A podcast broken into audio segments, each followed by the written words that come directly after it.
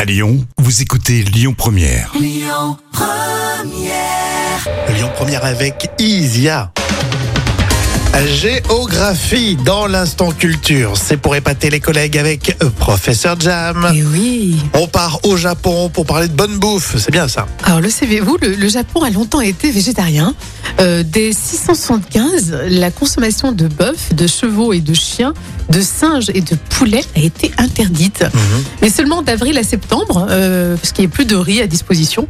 Et le reste de l'année, ben, hors période agricole, on pouvait manger euh, de la viande.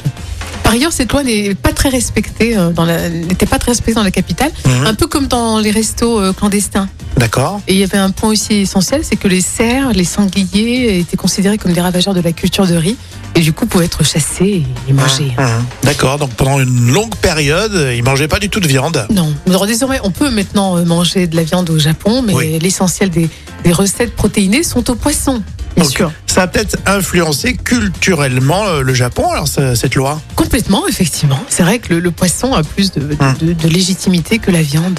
Alors personne n'a été euh, choqué, mais t'as quand même dit, euh, on a interdit de manger euh, du singe.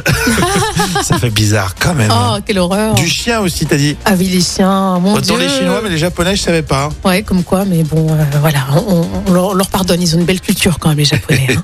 On continue avec Amaury dans un instant. Ça sera bien sûr vos infos à Lyon. Et puis on écoute Mathieu Chédid sur euh, Lyon Première. C'est tout de suite.